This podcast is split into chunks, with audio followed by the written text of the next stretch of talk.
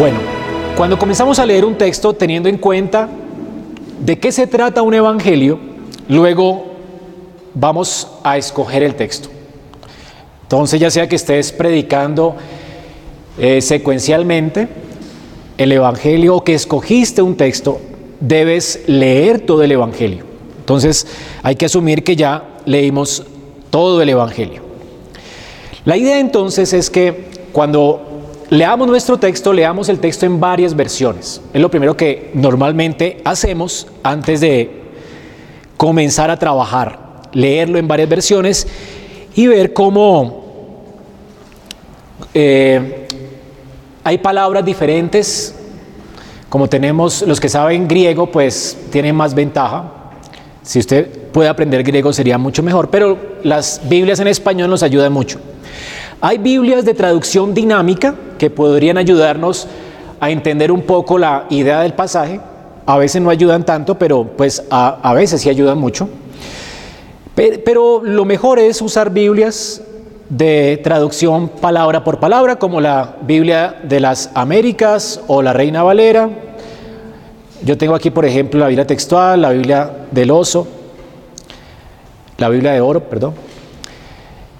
Y vamos a, mirar que en esta herramienta que tengo acá me muestra las diferencias que hay en las diferentes traducciones. Y esto me ayuda un poco a entender mejor mi pasaje. Vamos a ver algunas diferencias. Dice aquí la escritura, estando Jesús sentado delante del arca de la ofrenda, miraba cómo el pueblo echaba dinero en el arca y muchos ricos echaban mucho. Esto es lo que dice la Reina Valera revisada. Si ustedes ven ahí unos porcentajes debajito de cada una de las versiones, de las diferencias en cuanto a esta, que es la Reina Valera, la tengo como principal, las diferencias que hay entre esta y varias versiones. Entonces, por ejemplo, dice aquí, Jesús se sentó frente al arca, mientras que la Reina Valera dice, estando Jesús sentado delante del arca. Miren que cambia de alguna manera, eh, las Américas nos dice, Jesús se sentó decir, que él fue con el propósito de ver a la gente echando ofrendas en el arca. ¿Me hago entender? Si notan, si nos dicen que Jesús se sentó frente al arca del tesoro y observaba, había ya una intención, ¿verdad? Mientras que la Reina Valera en su traducción nos dice, estando Jesús sentado delante del arca de la ofrenda. O sea, estaba sentado y él eh, comenzó a observar y allí tenemos nuestro texto. Allí, allí nos presenta otra idea. La idea aquí es que ya Jesús estaba sentado, no había una intención, sino que estando sentado, como cuando usted se sienta a mirar un paisaje y de repente ve algo que le llama la atención. ¿Ok? Así que no había una intención, pero estaba eh, mirando simplemente y ocurrió esto y le llamó la atención. ¿Ven cómo cambia la idea entre una traducción y otra? ¿Cómo solucionamos el problema aquí, por ejemplo, de la traducción? Yo tengo una herramienta también que me permite ver si realmente se trata de un verbo o de un participio. Ustedes saben que los participios normalmente son modificadores de un verbo. Entonces, aquí tengo una herramienta que me permite ver esto. Mostrar en esta herramienta yo tengo un filtro visual y en los filtros visuales yo elijo que la versión Reina Valera me muestre en griego, a ver si filtro visual. Entonces yo elijo que me muestre en griego. Se fue la luz, ¿no? Volvió. Que me muestra en griego subrayado, los verbos están en rojo y con un cuadrito rojo están los participios.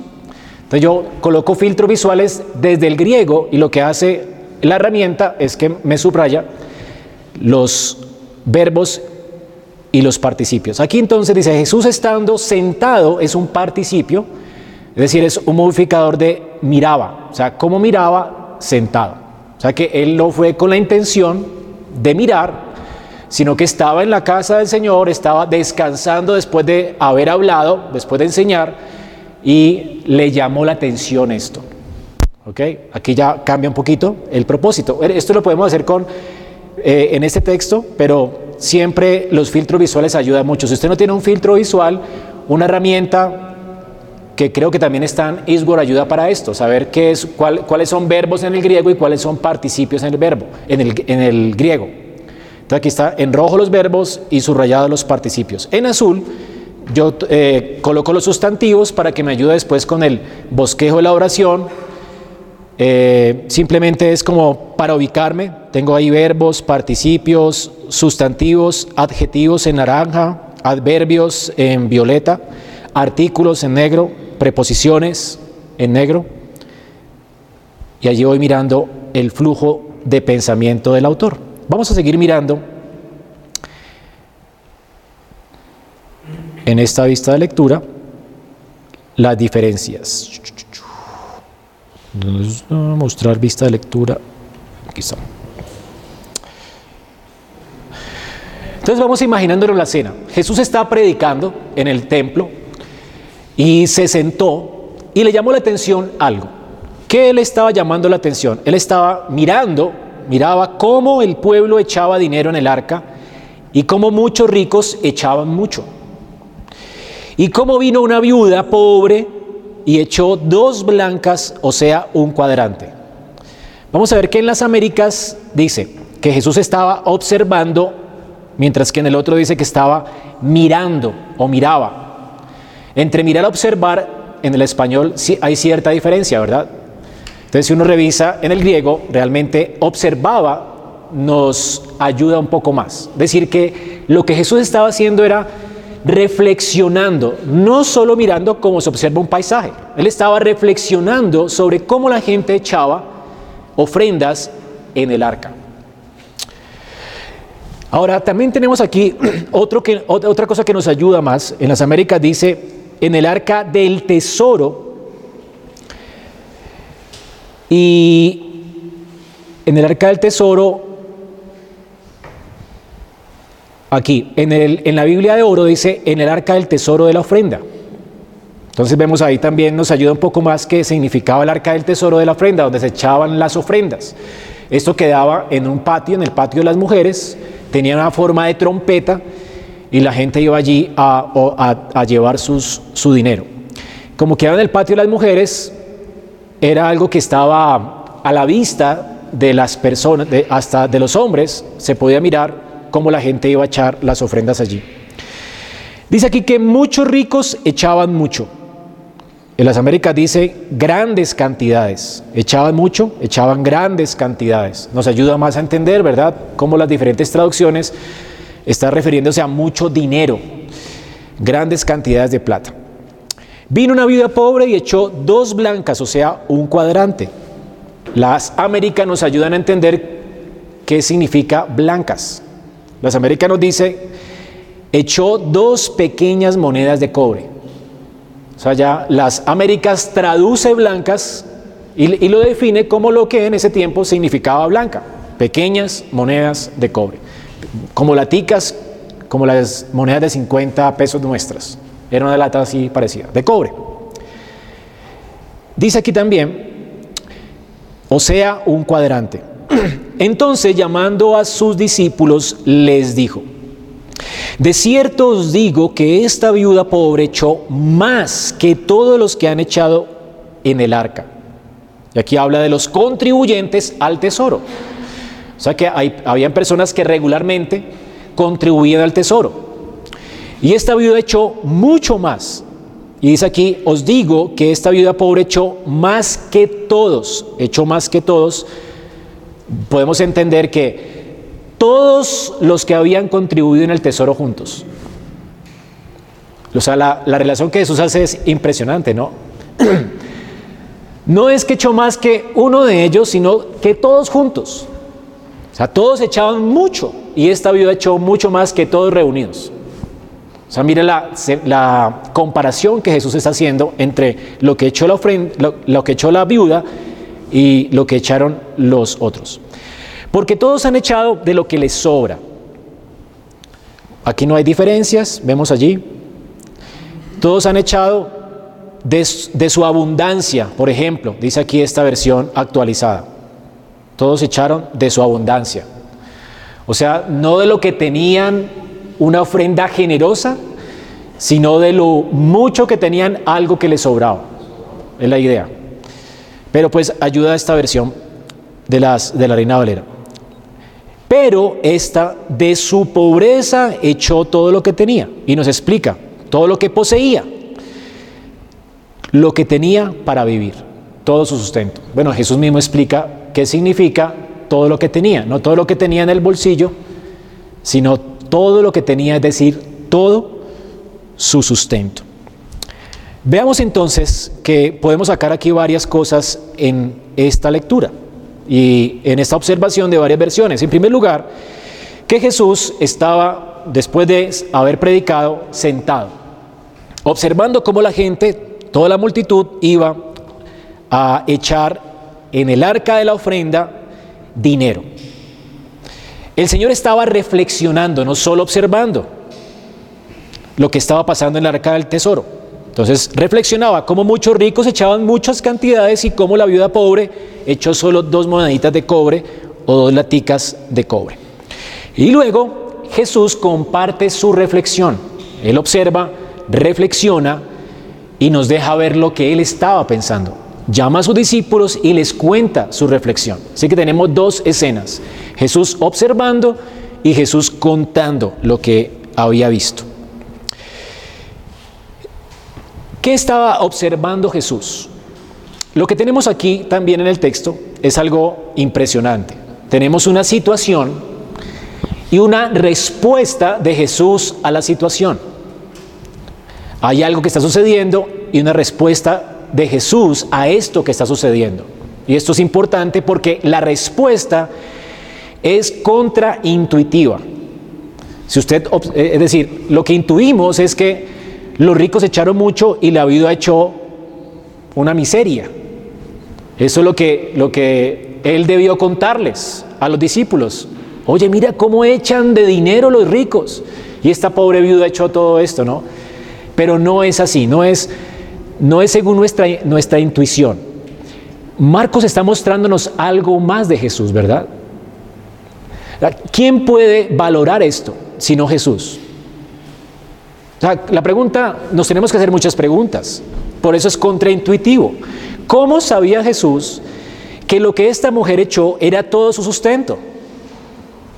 Es una pregunta buena para el texto, ¿verdad? Aquí ya comenzamos a hacer preguntas al texto. Marcos, ¿qué estará mostrándonos verdaderamente? No es Jesús mero hombre. Jesús es Dios con nosotros. Él está no solo viendo algo, sino que está examinando el corazón, pero va más allá del corazón. Él conoce a esta mujer. ¿Quién tiene este conocimiento tan exhaustivo de alguien para entender que lo que ella echó era todo su sustento? ¿Ya ven? Como cuando le dice a Pedro, ve y saca un pez y vas a encontrar allí una moneda. Hermanos, definitivamente Marcos nos está mostrando que Él es Dios con nosotros. Jesús no solamente es un mero hombre, Él es Dios hecho hombre. Jesús pues está haciendo uso de su discernimiento. Él es omnipotente, omnipresente, todo lo conoce. Y aunque es hombre, Él no solamente como hombre está observando, pero como Dios está entendiendo mucho más de lo que se ve. Jesús está viendo el corazón de esta mujer y entiende el contexto de esta mujer. Como cuando le dijo a Natanael, cuando estabas en la higuera, allí te vi. Notan cómo los evangelistas quieren llevarnos, si, si solamente vemos los evangelios, quieren llevarnos a entender que Jesús es el Mesías, es Dios con nosotros, el Dios prometido que iba a venir a reinar sobre su pueblo, ellos estaban proclamando a este Dios que reinaría sobre su pueblo. Jesús es Dios, los evangelios lo dejan muy claro, sin lugar a dudas. Mateo eh, lo deja claro, Lucas lo deja claro, Marcos está aquí enfatizando el hecho de que Jesús lo conoce todo, lo escudriña todo, aún nuestras intenciones, aún nuestro corazón. ¿Quién conocería la intención de la vida sino solo Dios? Si usted se para al lado de la ofrenda y ve a la gente echar dinero, seguramente se alegraría con lo que dieron los ricos y si alguien echa un centavo hasta, ¿verdad? ¿Qué, ¿Qué, le pasará al hermano? Será lo único que tenía en el bolsillo, pero todo el sustento, ¿cómo sabes esto? Bueno, aquí tenemos cosas para ir reflexionando en el pasaje. Jesús dice entonces contraintuitivamente que ya echó todo lo que tenía, todo su sustento. Ahora vamos a examinar dos cosas que, que son importantes en el pasaje. Hay algo que aprendí con Richard Pratt. ¿Dónde está el borrador?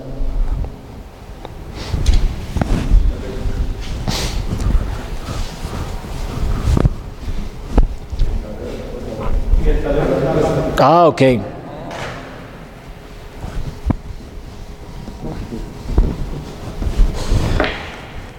Ok. Hay algo que tenemos que examinar siempre en todo texto, es la diacronía y la sincronía. ¿Sincronía es con ese o con sí? Con ese. Ok. ¿Qué es la diacronía? La diacronía es ver nuestro pasaje en el contexto panorámico, a la luz de la revelación progresiva de Dios. Y la sincronía es ver cómo ese pasaje, ¿verdad?, va fluyendo en su pensamiento y aporta a todo el panorama completo. Entonces vamos a ver la diacronía del pasaje, cómo ese texto de Marcos está dentro del contexto de toda la escritura. Marcos, recordemos, como evangelio, está en qué lado de la historia de la redención. Está al inicio del clímax de la historia de la redención, ¿verdad? Aquí tenemos a Cristo ya, el clímax de la historia de la redención. Es tal vez el primer evangelio escrito. Marcos es uno de los evangelios, pues se, conoce históricamente como el primer evangelio escrito. Este evangelista está proclamando a una, a una audiencia gentil las buenas noticias de que el reino de los cielos se ha acercado en la persona de Cristo. Entonces, dentro del contexto de la redención, Marcos está proclamando a Cristo como el cumplimiento de las promesas. Él es Dios con nosotros, Él es el Mesías, a una audiencia gentil. Este Evangelio, en la, el Evangelio en sí mismo se divide en dos, el Evangelio de Marcos de manera general. En la primera parte, Marcos quiere mostrarnos cómo Jesucristo es el rey o el Mesías, y luego nos muestra cómo el, el, rey Mesías es rechazado por el pueblo de Israel. Entonces podemos ver dos grandes eh, partes. Del capítulo 1 al, ver, al capítulo 8, Marcos responde una pregunta. ¿Quién es este Jesús? Entonces, del 1 al 8, nos muestra quién es Jesús. A Marcos se le ha llamado el Evangelio de la acción. Él comienza narrando todo lo que Jesús hizo. O sea, nos muestra hasta el capítulo 8 quién es Jesús. Y el clímax de Marcos llega con la respuesta de Pedro. Tú eres el Cristo, el Hijo del Dios viviente. Así que el clímax de Marcos llega con la respuesta de Pedro. ¿Quién es Jesús? Tú eres el Cristo, el Mesías, el ungido de Jehová el rey prometido. Del capítulo 8 en adelante nos muestran cómo este rey, Marcos nos está mostrando cómo este rey es despreciado por el pueblo de Israel. Entonces aquí hay un conflicto con los líderes de Israel. El pueblo desprecia a este Mesías. Él es el Mesías, el Cristo, el Cristo rechazado, que termina en la cruz. Este es el Evangelio de Marcos de manera panorámica. Así que, ¿quién es Jesús y qué clase de Jesús es este? Sería el panorama general de, esta, de este Evangelio. ¿Quién es Jesús y qué clase de Cristo es este? El Cristo rechazado que termina en la cruz. Ahora, en la sincronía de nuestro pasaje, vamos a concentrarnos ya en el pasaje mismo. Y cuando nos centramos en el pasaje mismo, lo que queremos descubrir, estamos viendo el pasaje de la viuda. Queremos ver qué hay antes y qué hay después. Ahora, este pasaje de la viuda, ¿en, ¿en, cuál está? ¿Quién es Jesús? ¿Verdad? O responde la pregunta, eh, ¿cuál fue la pregunta? ¿Qué clase de Cristo es este? ¿Dónde está?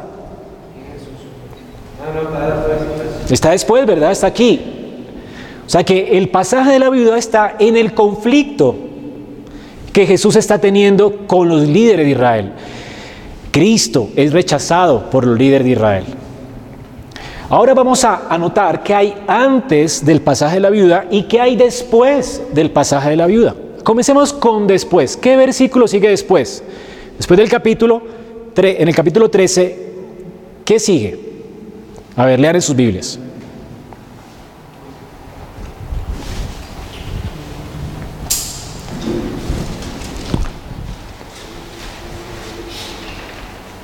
Ahí está el título. Jesús predice la destrucción del templo. Entonces, después está la destrucción del templo. Es una predicción, una predicción de Cristo, ¿no?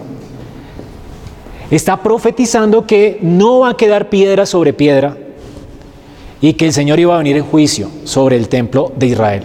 Eso es lo que hay después del, del texto. Vamos a ver qué hay antes del texto. Entonces, antes del texto vamos a un capítulo anterior. En, ese capítulo ya Jesús comienza a proclamar juicio. Pero en el capítulo 11, ¿cómo termina el capítulo 11? Un capítulo antes. La autoridad de Jesús, la higuera maldita y la purificación del templo. Aquí termina con una sentencia sobre el templo. Y aquí, en el antes, Jesús está diciéndonos, Marcos está contándonos el templo purificado, la purificación del templo. El Señor llega al templo, ve que lo han convertido en una cueva de ladrones, lo están usando los líderes de Israel para, es una cueva de ladrones, es que ellos están eh, queriendo esconder de la ira de Dios tras todo el maquillaje de las obras que se hacían en ese templo, pero sus obras eran malas, estaban usando como una cueva el templo para esconderse de la ira de Dios, no estaban descansando en las promesas de Dios, sino que estaban usando esa religión como una cueva. y realmente es absurdo porque esconderse de la ira de Dios, ¿verdad? Ellos estaban usando entonces eso como una cueva, un escondite. Estaban usando la, religión, como muchos la están usando hoy, ¿verdad? Como escondite, como queriéndose esconder de Dios. Entonces, esta es la purificación del templo. Después viene la higuera mm, que es maldecida. Jesús maldice la higuera. ¿Qué es la higuera en el texto de Marcos? Israel, ¿verdad? Así que Jesús maldice a Israel. Maldice la higuera. Él ve una higuera con hojas. Cuando una higuera tenía hojas en ese tiempo, se suponía que tenía fruto, pero esta higuera está, perdón, en ese tiempo la higuera ya debería estar florecida, pero esta higuera está sin flores, sino con solo hojas. O sea que ya las hojas debieron de haberse caído y le debieron salir frutos. Pero Jesús ve esta higuera y no tiene frutos en un tiempo donde debería tener frutos. Y maldice la higuera, va al templo y luego cuando regresan ellos ven la higuera seca, seca completamente hasta la raíz. Y Jesús luego les habla acerca de la fe verdadera. ¿Por qué él maldice la higuera? Israel es un pueblo incrédulo. Ellos están menospreciándole a él. Aquí entonces tenemos la incredulidad. Su incredulidad los estaba llevando a esconderse en su religiosidad, ¿verdad? Y no en la esperanza mesiánica. estaban, estaba llevándoles a despreciar al Mesías prometido. Así es que Jesús, por causa de la incredulidad, no ve frutos de fe en ellos y los va a maldecir. Y aquí vemos en el después que Jesús anticipa la destrucción del templo. La higuera que maldijo es un tipo de lo que pasaría con la destrucción del templo, una figura de lo que iba a venir. Ya vamos viendo entonces en qué contexto está el texto de la vida. ¿Por qué tanto trabajo para simplemente hablar de la viuda? ¿No es más sencillo hablar de la ofrenda y decir a la congregación, la viuda lo dio todo, hermanos? Tienen que, tienes que darlo todo. Entonces pasa la, la bolsa de la ofrenda, ¿verdad? ¿No es más sencillo eso? Entonces, un texto motivacional para que la gente dé plata en la iglesia. Qué increíble ese texto. No, hermanos, tenemos que ver el contexto. ¿Qué es lo que quiere enseñarnos Marcos? Marcos no está hablando de dar la ofrenda. Este es un texto que está hablando de fe versus incredulidad. Fe versus incredulidad. De hecho, si seguimos viendo el texto, en el capítulo siguiente, después de la higuera seca, ¿cómo comienza eh, Marcos? ¿qué, ¿qué, nos está narrando? Los labradores malvados, ¿se acuerdan? aquí en el capítulo 12.1, los labradores malvados, que deberían estar ocupados en las cosas del Señor, pero ¿qué están haciendo ellos? Siendo infieles al trabajo que deberían estar haciendo. Y luego viene, dice que en el, versículo 13, y le enviaron algunos de los fariseos y los herodianos para que le sorprendiesen, como que le querían colocar trampas. En lugar de aceptarlo como el Mesías, ¿qué estaban haciendo? Cuestionando su autoridad, queriendo colocar tropiezo a, su ministerio. Ellos estaban rechazando al Mesías, queriendo colocar tropiezo al Mesías y resistiéndose al Mesías. Un corazón incrédulo. Ahora, más adelante, tenemos la cuestión del tributo. Aquí está de quién es la moneda, a quién, ¿se acuerdan? a eh, quién daremos tributo. Si, es legítimo dar tributo al César para ponerle trampas. Y él dice, ¿de quién es la imagen de la moneda? Dad al César lo que es del César y a Dios lo que es de Dios. Y esto nos va a, poder, nos va a servir ahora para la viuda, ¿verdad? Son cosas que pueden aportar a nuestro sermón. Pero vemos aquí que el tema que Jesús, es, que, Marcos más bien está trayendo a nosotros es la incredulidad de, de este pueblo, la incredulidad de los líderes de Israel. ¿A dónde los había llevado la incredulidad? A rechazar al Mesías, ¿verdad? De hecho, la incredulidad les había llevado a no tener esperanza. Dice que los saduceos le preguntan acerca de la resurrección. Era un pueblo sin esperanza. Los saduceos no creían en la resurrección. No tenían esperanza. Y después Jesús, en el gran mandamiento, habla acerca de amar al Señor con todo nuestro corazón, con toda nuestra alma y con toda nuestra mente. Pero antes de la viuda, hay en el versículo 35, Jesús dice, enseñando en el templo, dice, ¿cómo dicen los escribas que es el Cristo? Que, el Cristo es hijo de David, porque el mismo David dijo por el Espíritu Santo, dijo el Señor a mi Señor, siéntate a mi diestra hasta que ponga tus enemigos por estrado de sus pies. David mismo le llama Señor, ¿cómo pues es él el Hijo? Y la gran multitud del pueblo lo oía de buena gana.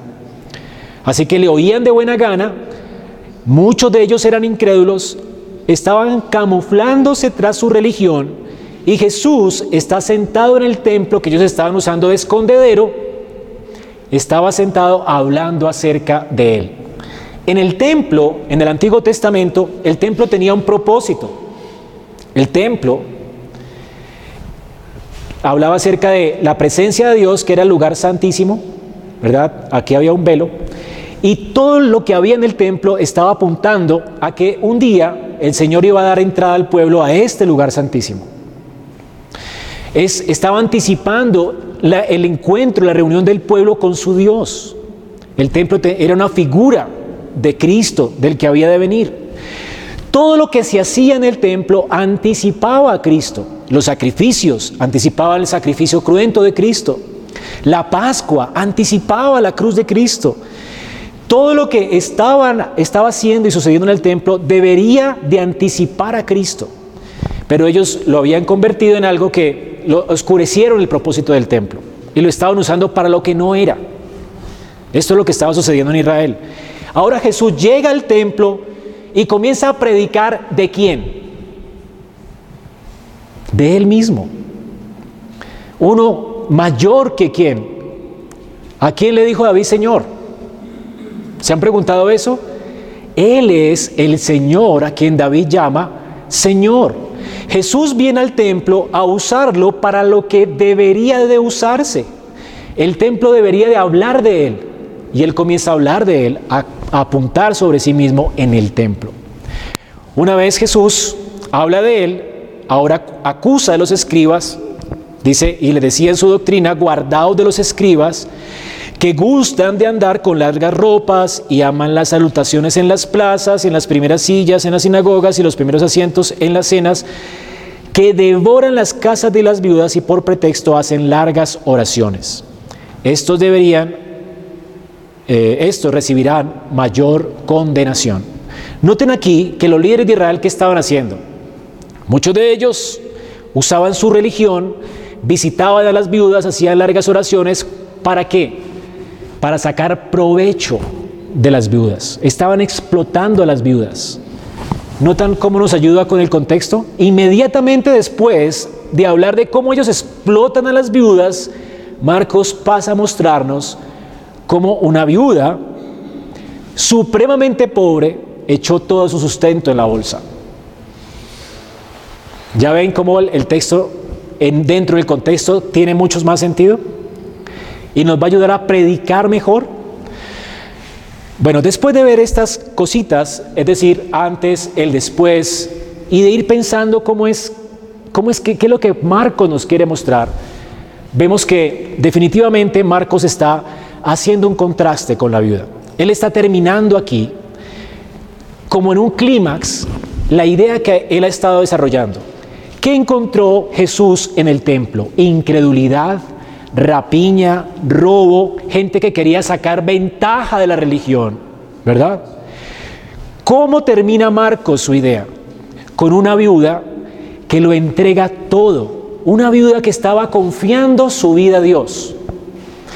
Como una, un brillo de esperanza en medio de tanta incredulidad.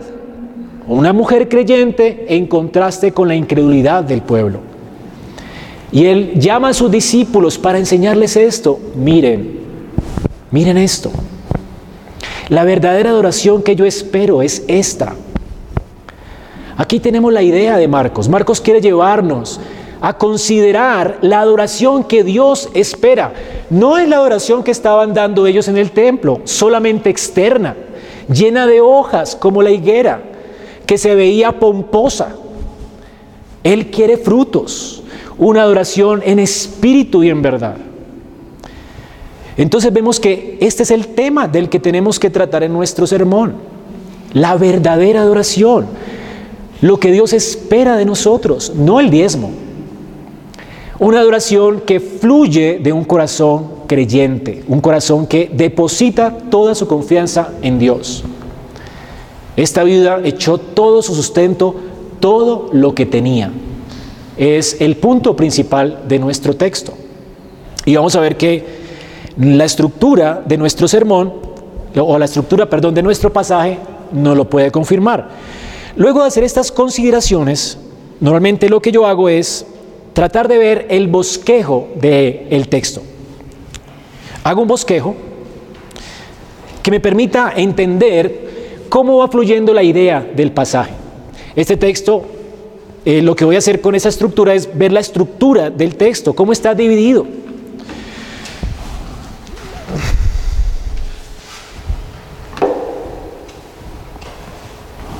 Entonces, esa estructura lo que me muestra es, perdón,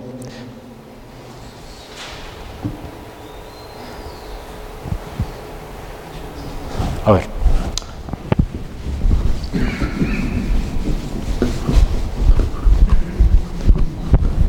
Lo que he hecho aquí es muy sencillo.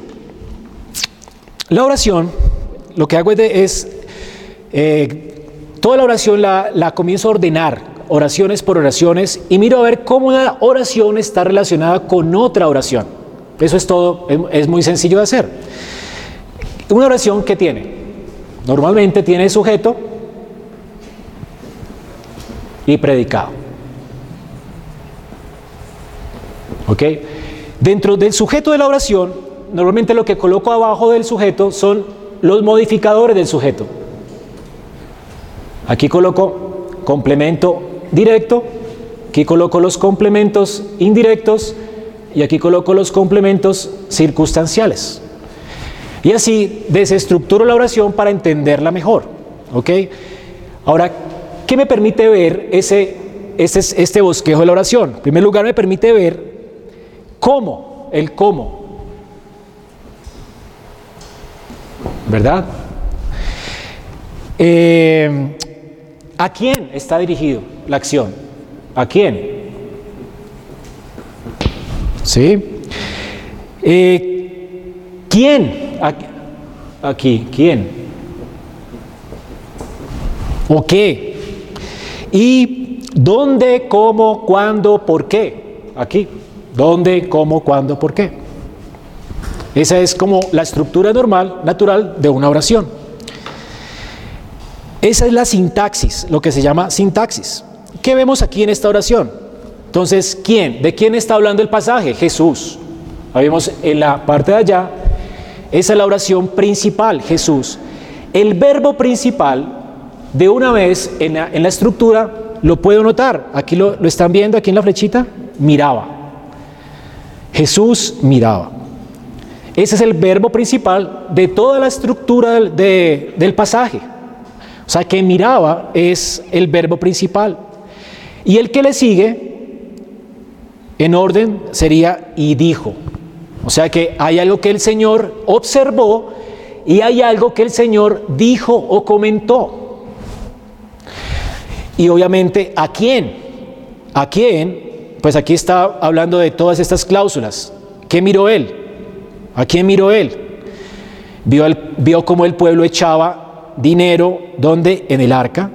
Vio cómo muchos ricos echaban mucho y una viuda pobre echó dos blancas, una viuda que era pobre, echó dos blancas viniendo al arca de la ofrenda y hay una explicación de qué significan las dos blancas, o sea, un cuadrante.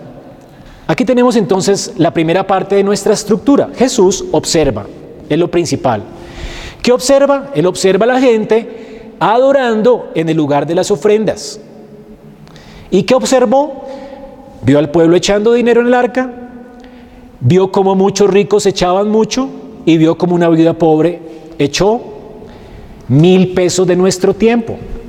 Ahora, aquí hay una herramienta que me ayuda Aquí hay un convertidor de medidas. Aquí yo coloco un cuadrante, un cuadrante. Y allí me dice que el cuadrante es 0.13 dólares, de euros. Así que más o menos dos monedas de 500 pesos. Imagínate tú dándole una moneda de 500 a un eh, mendigo en la calle, algunos de ellos se enojan, ¿no? ¿Se les ha pasado? es una miseria, algo que no, no, lo reconocemos como una cantidad de plata, ¿no? No cuesta mucho. Jesús ahora comenta, sería el otro verbo. ¿Qué comenta? Él afirma que la viuda pobre echó más que todos y luego confirma la veracidad de sus palabras con un fundamento. Aquí tenemos un fundamento, un porqué. Los porqués son importantes en la oración, los porqué nos dicen los fundamentos de o la, razón por la cual ocurren las cosas. Y la, y la idea es que Jesús estaba viendo el corazón de ella. Él estaba viendo más que lo que se ve a simple vista. Echó todo lo que tenía, todo su sustento. Esta mujer estaba confiando en Dios. Aquí está entonces, la viuda echó más y el por qué o la razón, todo lo que tenía, todo su sustento. Y si notan aquí hay palabras que son importantes dentro de nuestro texto. Yo tengo una, herramienta aquí en Logos que me permite ver las palabras importantes. Aquí está. Entonces está echaba, echó, como las que más se repiten, ¿verdad? Y la palabra todo, todo, en contraste con lo mucho que ellos echaron. Entonces aquí vamos viendo contrastes, palabras importantes. Luego vemos referencias cruzadas. Aquí hay también en la herramienta algo que se llama referencias cruzadas. Aquí están. Y encontré algunas referencias cruzadas que me permiten eh, tener más información de la que se ve en el texto. Referencias cruzadas, por ejemplo, en Hebreos 4:13 dice, no hay cosa creada que no sea manifiesta en su presencia, antes bien, todas las cosas están desnudas y abiertas a los ojos de aquel a quien tenemos que dar cuenta. Es una referencia que me lleva a considerar que Jesús ve todo, aún hoy. Y todos vamos a dar cuenta delante de Él porque Él nos está observando a todos. Una referencia que nos permite ver a un Dios que es omnisciente, omnipresente y que lo ve todo y a quien tenemos que dar cuenta. Una buena reflexión para nuestro, nuestro sermón. Luego vemos 1 Crónicas 21-24. Eh, pero el rey David dijo a Ornán, no, sino que ciertamente le compraré por su justo precio, porque no tomaré para el Señor lo que es tuyo, ni ofreceré un holocausto que no me cueste nada. También me ayuda a entender que lo que David estaba ofreciendo era un sacrificio realmente, era una ofrenda sacrificial de la que Dios se agrada. Y el rey David dio una ofrenda sacrificial, era un hombre conforme al corazón de Dios, ¿verdad? Es una ofrenda de la que Dios agrada. Vemos también 2 Corintios 8:2, que en grande prueba de tribulación y abundancia de gozo y su profunda pobreza, abundaron en riquezas de su generosidad. Pablo está hablando de una iglesia que era muy pobre, que dio de su pobreza generosamente para los hermanos de Jerusalén, ¿recuerdan? Después también está aquí otra referencia cruzada en 2 Corintios 8:12, porque si primero hay la voluntad dispuesta, será acepta según lo que uno tiene, no según lo que tiene, ve, no según lo que no tiene. Una ofrenda que agrada a Dios no es un préstamo, no es que tú prestas para dar o empeñas las cosas porque tienes que dar, o que das para que se te devuelva. No es una ofrenda sacrificial de lo que uno tiene. Esta viuda echó todo lo que tenía, todo su sustento, pero era de lo que tenía, no de lo que no tenía. O sea que a Dios no le agrada una ofrenda cuando tú pides prestado algo para eh, recibir a cambio algo. Hay gente que hace esto en las iglesias donde prometen como el avión, que si das, Dios te devuelve, ¿no? Entonces hay gente que pide prestado para eh, pactar con Dios para que le devuelvan. Aquí no está hablando de esto, está hablando de una ofrenda sacrificial de lo que uno tiene. Hay gente que en la iglesia se preocupa, pero si no tengo para dar, Dios no te está exigiendo que des. Dios es quien da semilla al que siembra y pan al que come. Nosotros damos a Dios de lo que Él nos da. Esta es la idea de la ofrenda. Aquí también en, en Filipenses 4:11 dice, no lo digo porque tenga escasez, pues he aprendido a contentarme cualquiera que sea mi situación. O sea que también esta viuda está realmente, podemos entender que como Pablo está contenta, ella está confiando en Dios. Y podemos entender que Pablo, en medio de su escasez, también era un hombre contento, tenía contentamiento. Después de haber visto esto, ya de haber visto la fluidez del pasaje, la estructura del pasaje, podemos ver algunos eh, comentarios. Ya tengo por lo menos una idea de lo que Marcos dice, ¿ok? Tengo una estructura del pasaje clara. Eh, estoy viendo cuál es la idea que Marcos ya tiene para enseñarnos, el contraste que Marcos quiere marcar con este texto. Luego me voy a los comentarios. Como dijo nuestro hermano Douglas, los comentarios nos ayudan de, alguna manera, no nos van a dar el, pensamiento del autor y todo lo que hicimos, es un trabajo tuyo, pero es sí te van a ayudar de, pronto a confirmar, ¿verdad? Y esto es muy importante porque, bueno, mis tesis tienen que estar enmarcadas, ¿verdad? En primer lugar, con mis confesiones de fe. Yo no, yo no creo, hay gente que dice que para estudiar un pasaje uno tiene que librarse de todas sus presuposiciones. Y eso es absurdo. Yo tengo que presuponer para ir a la escritura. De hecho, tengo que presuponer que la Biblia habla de Cristo. ¿Ok? Yo tengo que ir con presuposiciones. Y una de las presuposiciones con las que debo de equiparme son mis confesiones de fe. Si hay alguna una conclusión a la que yo llego, ¿verdad? Que está fuera de mi confesión de fe, de pronto yo estoy equivocado. O de pronto estoy interpretando mal mi pasaje. Así que las confesiones de, de, alguna manera son un marco que me ayudan a no salirme de la historicidad de la iglesia. ¿Ok? Y no es que la historia pese sobre la escritura, pero la historia me ayuda a interpretar. Son hermanos que han hecho también un trabajo igual que yo.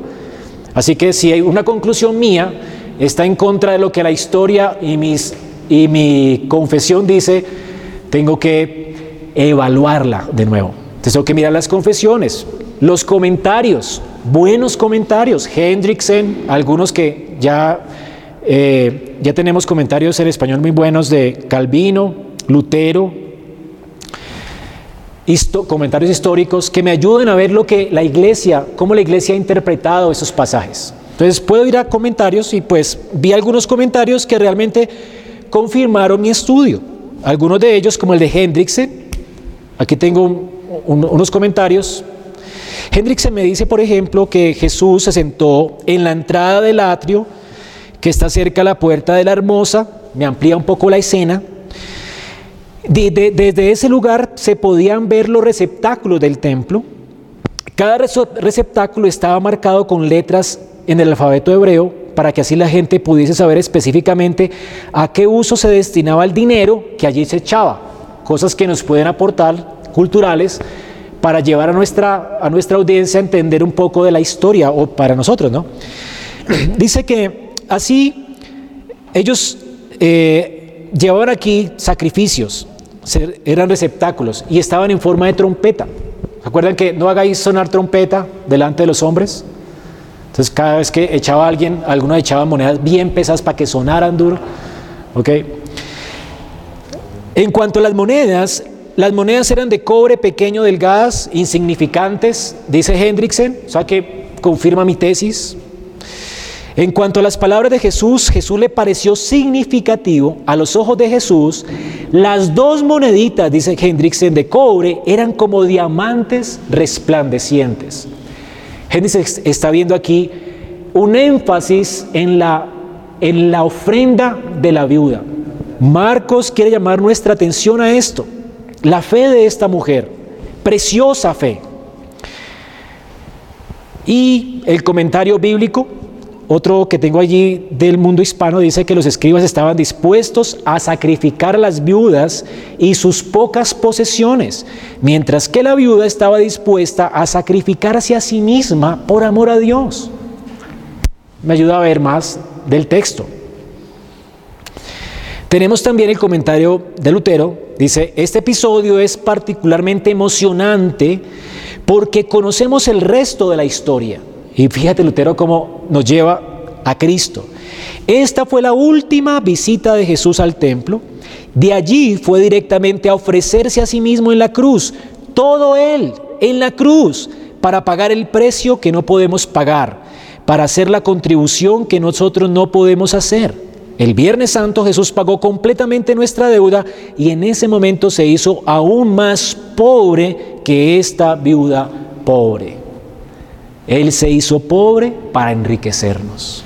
Qué increíble, ¿verdad? Entonces voy abonando a mi entendimiento del texto, voy viendo cómo realmente el ofrendar de esta mujer, el descansar y confiar en la fe en lo que Dios iba a dar, nos lleva a ser muy generosos, porque Dios lo dio todo. De tal manera amó Dios al mundo que dio a su Hijo y su Hijo dio su propia vida. Hay más para el texto. Robertson dice, la tormenta se ha despejado, los fariseos, saduceos, herodianos, escribas, todos se han des desvanecido, aterrorizados ante las palabras de Jesús. Y Marcos dibuja este importante retrato del fatigado maestro sentado frente a la tesorería. Confirma nuestra tesis de que él se estaba refrescando y, estaba viendo desprevenidamente y sacó una buena eh, conclusión de lo que vio y le enseñó a sus discípulos. Ahora yo sigo con mi bosqueo. Después de ver ya estos comentarios, ¿qué hago con esta información? Yo no le voy a predicar a la iglesia eh, la estructura del pasaje. ¿Ok? Ni le voy a predicar a la iglesia todos estos datos históricos. Yo necesito hacer selecciones. Allí es donde tengo que humillarme y orar, ¿verdad? Conocer a la iglesia, conocer lo que la iglesia necesita y extraer del texto la sustancia.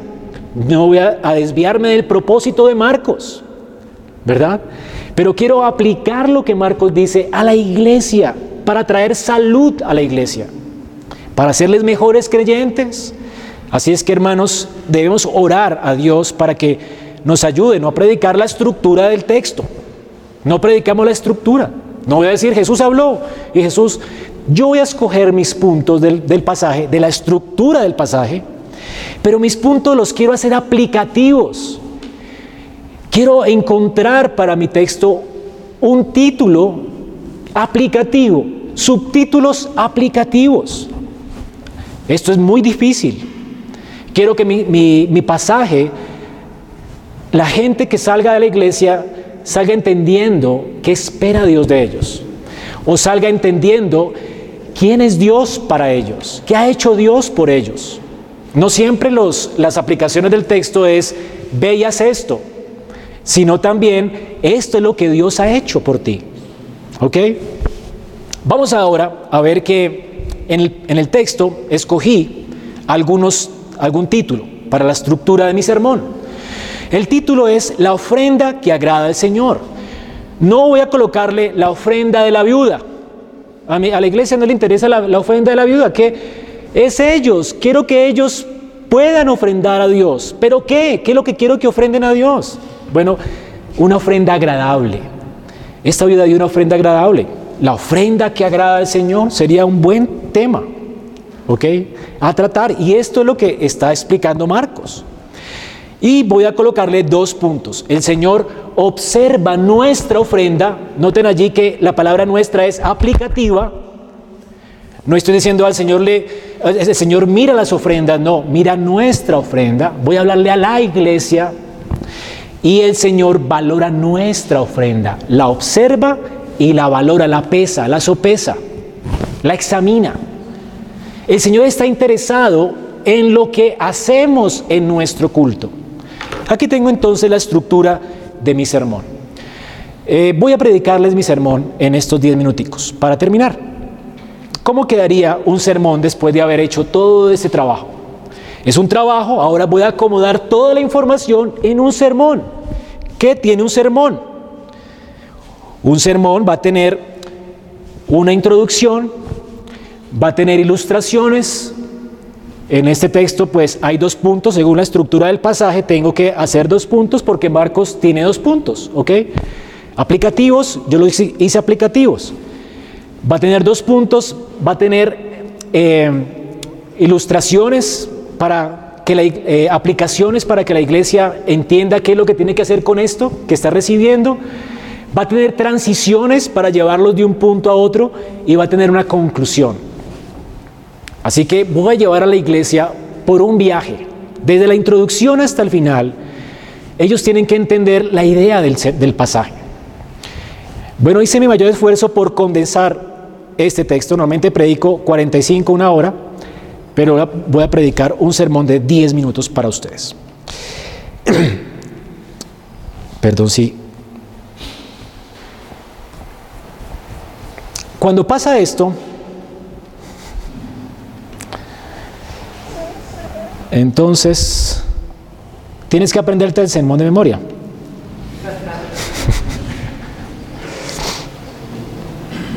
ok.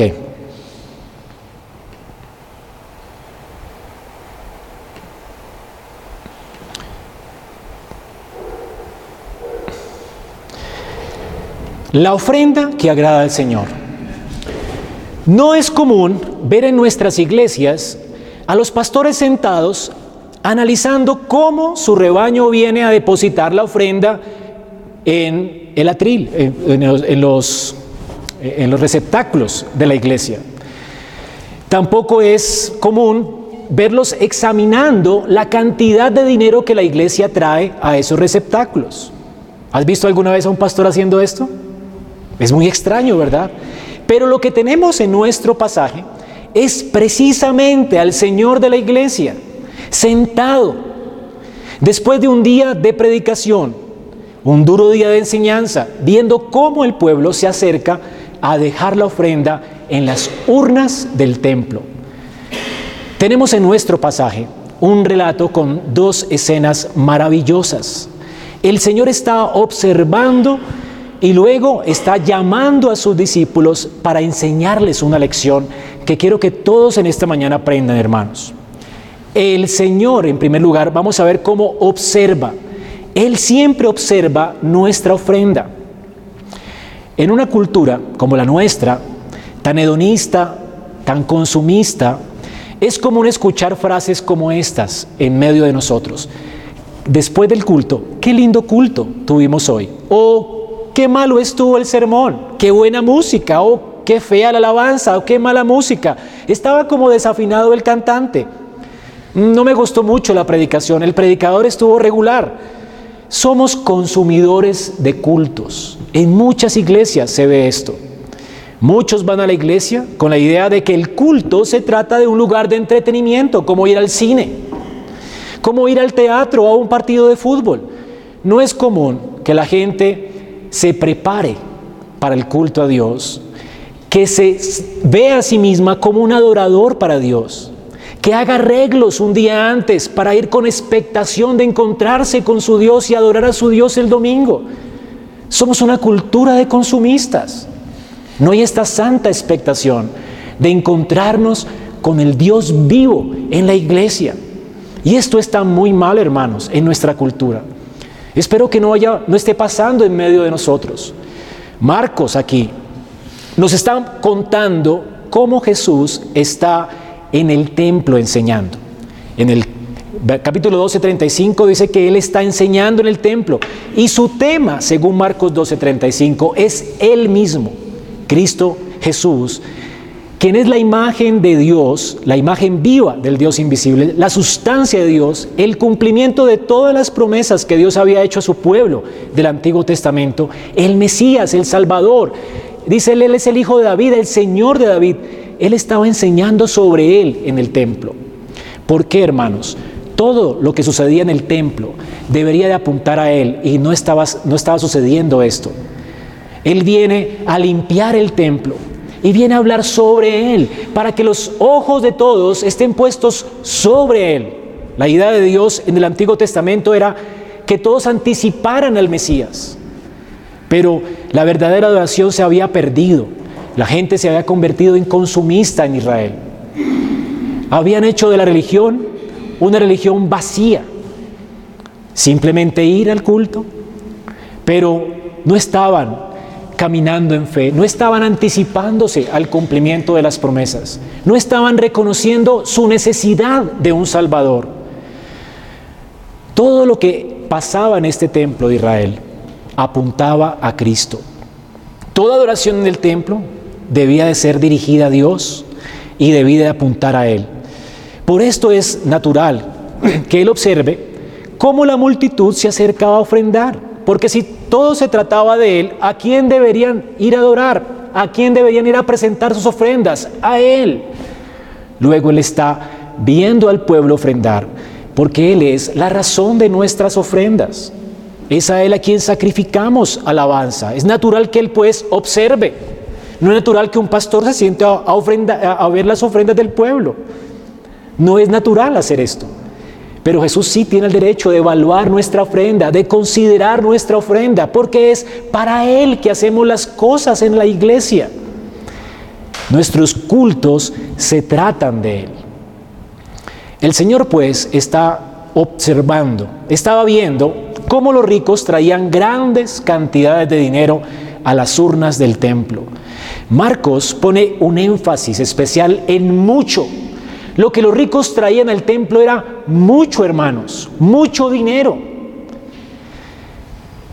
Pero esto no es lo que impresiona a Jesús. Tal vez muchos predicadores de hoy estarían impresionados con esto. Muchos billetes caían allí. Imagina un pastor viendo esto.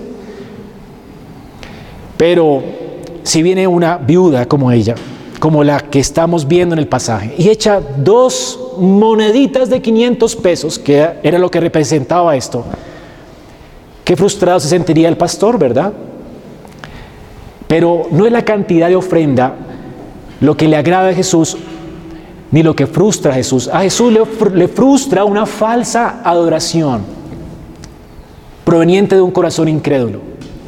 Pero a Jesús le agrada una adoración como la de esta viuda, que descansa completamente en él. Jesús está impresionado no con la cantidad de dinero que la gente traía al templo, Jesús está interesado en el corazón de estos adoradores, en el corazón.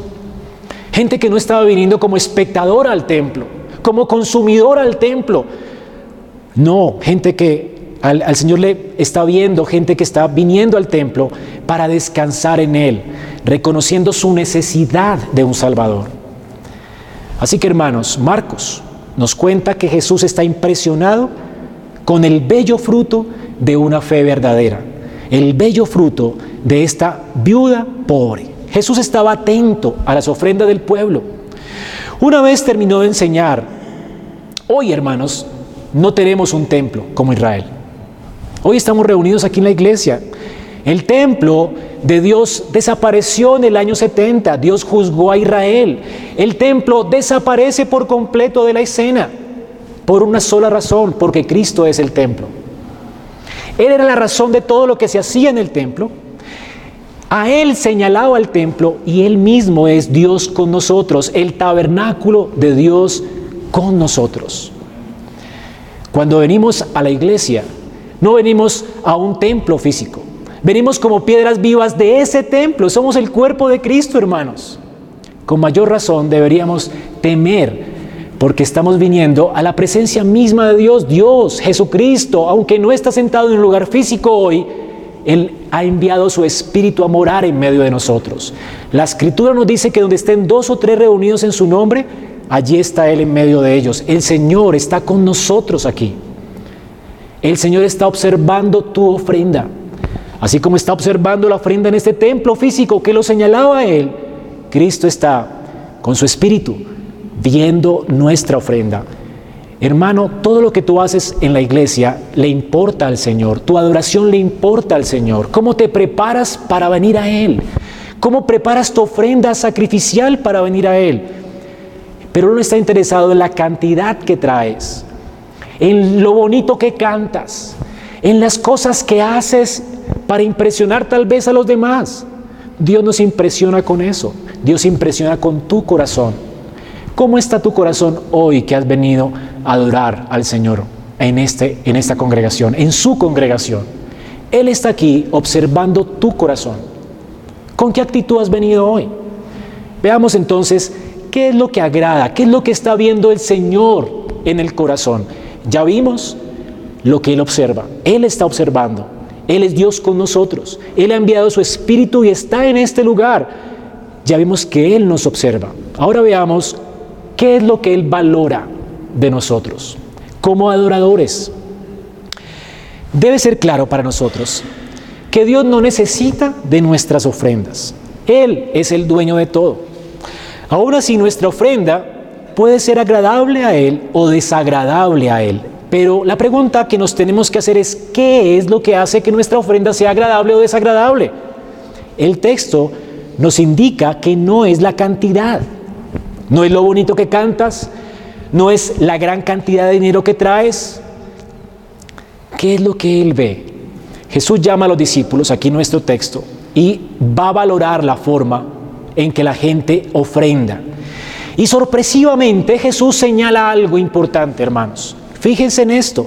Él dice que la viuda pobre que había echado dos moneditas de 500 pesos, dos moneditas de 500 pesos, dio mucho más que todos los ricos que habían ofrendado juntos ese día. ¿Ya ven lo que Jesús valora? No es la cantidad. La razón de esta valoración de Jesús no es por la cantidad, sino por el valor que esta viuda le dio a sus monedas. Esas monedas que significaban para la viuda.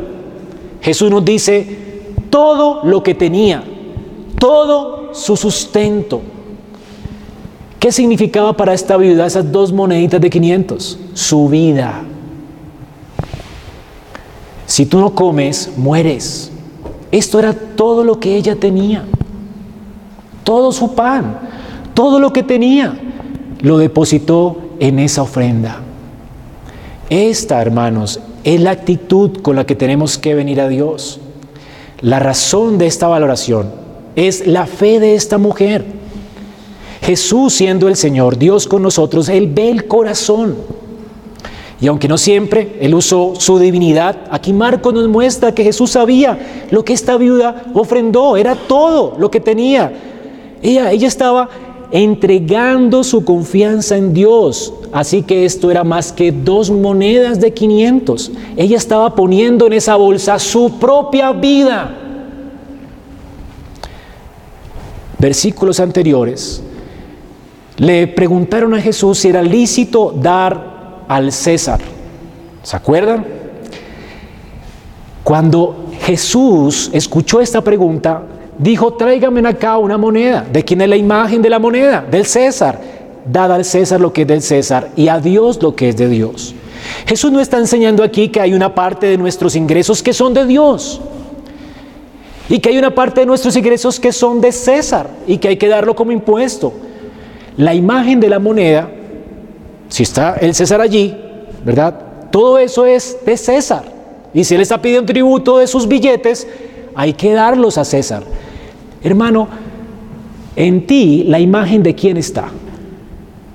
Nosotros fuimos creados a imagen de Dios. ¿Qué es lo que Dios demanda de ti al venir al culto? ¿Qué Dios demanda de ti? ¿Qué tipo de oración demanda de ti? ¿Qué tipo de sacrificio Dios demanda de ti? Tu vida. El Señor ha dicho, el que quiera venir en pos de mí, que se niegue a sí mismo, tome su cruz y me siga. El Señor quiere tu vida.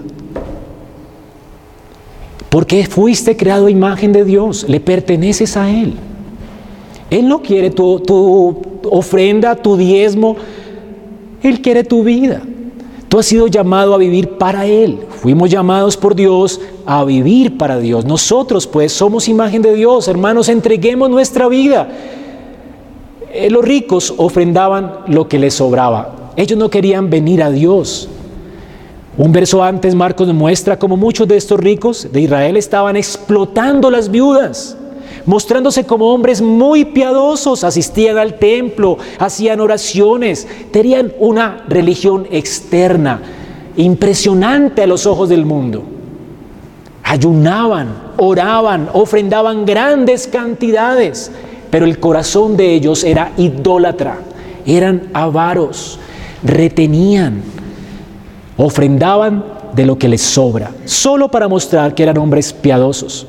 Su corazón estaba puesto en el dinero, no en Dios. ¿Qué es pues lo que Jesús valoró? El corazón de un creyente, uno que ha confiado por completo su vida a Dios. El que confía en Dios sacrifica a Dios su vida, reconociendo que de Él viene todo su sustento. Por esto, Dios le agradó la ofrenda de Abel, ¿se acuerdan en Génesis? Y menospreció el sacrificio de Caín. ¿Cuál fue la razón? La fe.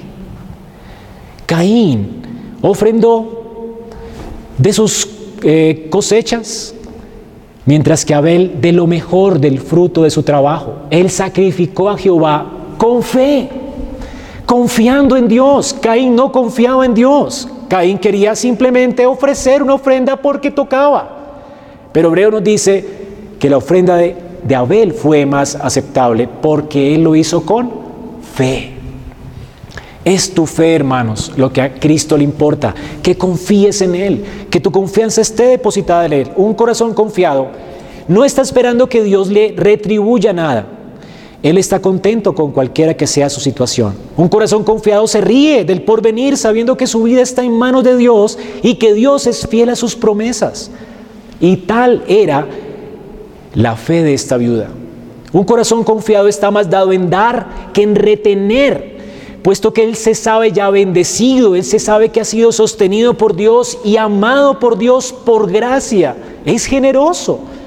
Un corazón confiado tiene más valor que todo el oro del mundo, porque la fe nuestra, dice la escritura, es mucho más preciosa que el oro y el oro refinado. ¿Qué es lo que más valora Dios de ti? Tu fe, hermano. La confianza en Él. Mientras que un corazón incrédulo no está contento con lo que tiene, él desea más y aún con su ofrenda pretende sobornar a Dios. Un corazón incrédulo no puede ser generoso, no se apercibe de la necesidad de las viudas, de los huérfanos, es ventajoso, es egocéntrico. Mientras que el justo da, mientras que el justo es generoso, este retiene. Un corazón incrédulo no tiene esperanza, hermanos, como los herodianos que no creían en la resurrección, ellos no pueden entender en las promesas de Dios. Sus ojos están puestos en las cosas temporales de esta vida. Un corazón incrédulo es idólatra, no puede venir a Dios. La escritura dice no puede ni tampoco quiere. ¿Por qué? Porque ama más las tinieblas que la luz. El pueblo de Israel, los líderes de Israel estaban rechazando a Cristo por causa de sus pecados. Hermanos, cuando nuestros corazones son idólatras, no queremos venir a la luz para que nuestros pecados sean expuestos. Un corazón incrédulo, entonces, no importa cuánto ponga en la bolsa de la ofrenda, su ofrenda no tiene ningún valor para el Señor, por cuanto está descansando en su propia justicia. En Proverbios 15:8 el Señor nos dice, el sacrificio de los impíos es abominación a Jehová. ¿Sabías esto, hermano? Mas la oración de los rectos es su gozo. En conclusión, hermanos, de este lado de la historia tenemos muchas más razones que la viuda para confiar. Más razones. ¿Por qué? Ya no esperamos a un Mesías. Esta viuda depositó su confianza en Dios. Ella, como una persona del Antiguo Testamento, estaba esperando un Mesías que iba a traer cielos nuevos y tierra nueva, una viuda explotada, una viuda sufrida. Confiaba en Dios, confió en Dios. Y estaba anticipándose, colocando su esperanza en las promesas de Dios. Pero nosotros, hermanos, ahora de este lado de la historia, ya no esperamos un Mesías, el Mesías ya vino. El Mesías que esta viuda estaba esperando ya está con nosotros y ha enviado su Espíritu. El Salvador prometido de Israel ha dado su vida por nosotros. Y esto es lo maravilloso, hermanos. Dios, el Hijo, descendió a, esta, a este mundo, descendió a su pueblo. Siendo él rico, se hizo pobre y entregó su vida por nosotros para enriquecernos, para llevarnos a Dios, haciéndonos aceptables delante de Él, de manera que ahora somos sus hijos y herederos. Así que hermanos, Cristo se ha hecho pobre para enriquecernos. Tal es el amor de Dios por ti. Él ya te ha mostrado su provisión. Él se ha entregado a sí mismo a ti. ¿Cuánto más nosotros de este lado de la historia tendríamos que confiar en Dios? Si esta vida confía en Dios, si tu confianza está puesta en Cristo, si puedes apreciar la grandeza del favor de Dios para ti, tú podrás entender sus promesas, reconocer su presencia en medio de, de, los cultos y esto nos debe conducir a ofrecerle a Él una mayor adoración y hacer sacrificios que nos cuesten. Como dijo David, no ofreceré un holocausto que no me cueste. ¿Y por qué? Porque hermanos, nosotros hemos visto al Rey de Gloria entregándolo todo por nosotros.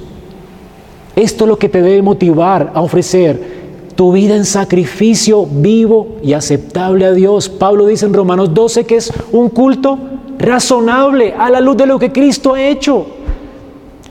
El Señor quiere tu vida, hermanos, en sacrificio vivo. Ofrécete a Dios como esta viuda. Pon tu vida en manos de Dios. Recuerda que la ofrenda que a Dios le agrada es tu vida. No solo vengas al culto. Ha percibido de que el Señor está en este lugar, de que Él es a quien servimos, sino también sal de este lugar, pues a vivir una vida de completa entrega a Dios. No vinimos a entregar a Dios aquí y a vivir como queramos afuera. Venimos a entregar y ofrendar nuestra vida a Dios aquí y a vivir para Dios afuera. Que tu vida sea una vida de olor grato a Dios. Como administrador de Dios, tú tienes una responsabilidad y Dios pedirá cuentas de lo que haces con tu tiempo, con tu vida. Hermano, ofrece tu vida a Dios. Vive para su gloria. Pablo nos dice, todo lo que hagáis, sea de palabra o de obra, hacedlo de corazón para el Señor. Dios quiere tu vida como esposo, como padre, como hijo. Necesitas entender que Dios demanda tu vida en servicio, en sacrificio a Él. Porque Él lo sacrificó todo por ti. Tenemos más razones que la viuda, hermano. Ya no estamos viendo al, eh, a un Mesías que va a venir. Ya hemos visto a aquel que se entregó por nosotros.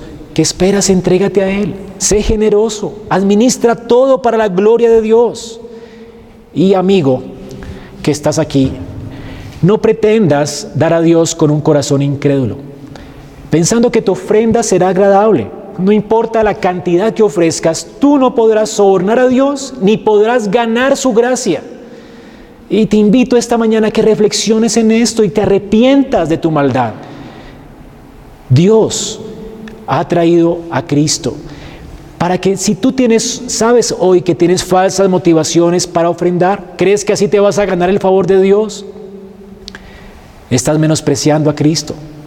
Si tienes idolatría, egoísmo, no salgas de aquí sin entregar tu vida a Cristo. Dios no quiere tu ofrenda solamente, quiere tu vida. Quiere que tú confíes completa y absolutamente en Él. Hebreos 4:13 nos recuerda, no hay cosa creada que no sea manifiesta en su presencia. Antes bien, todas las cosas están desnudas y abiertas a los ojos de aquel a quien tenemos que dar cuenta. Tú no tienes que aparentar ser un hombre piadoso. Dios conoce tu corazón y conoce la actitud con la que has venido al culto hoy. A Dios nadie lo engaña. ¿Tienes problemas con tu corazón? Ofreces a Dios de manera hipócrita como los escribas que ofrendaban y ofrecían a Dios un culto externo sin un corazón entregado, confiado en Cristo. Arrepiéntete, hombre. Dios te conoce. Dios sabe quién eres y te está ofreciendo un Salvador en Cristo. Cristo ha dado su vida para que todo aquel que en Él crea no se pierda y tenga vida eterna. Tú puedes vivir para Dios en Cristo. Ven a Cristo hoy. Él justo murió por los injustos para llevarnos a Dios. Y si tú te apercibes del increíble amor de Dios, es imposible que puedas vivir para ti mismo. Porque al ver la generosidad que Dios expresó en esa cruz para ti, tú vas a tener un corazón generoso. Así como Dios nos ha dado de gracia, el creyente que ha puesto toda su confianza en Cristo, da de gracia.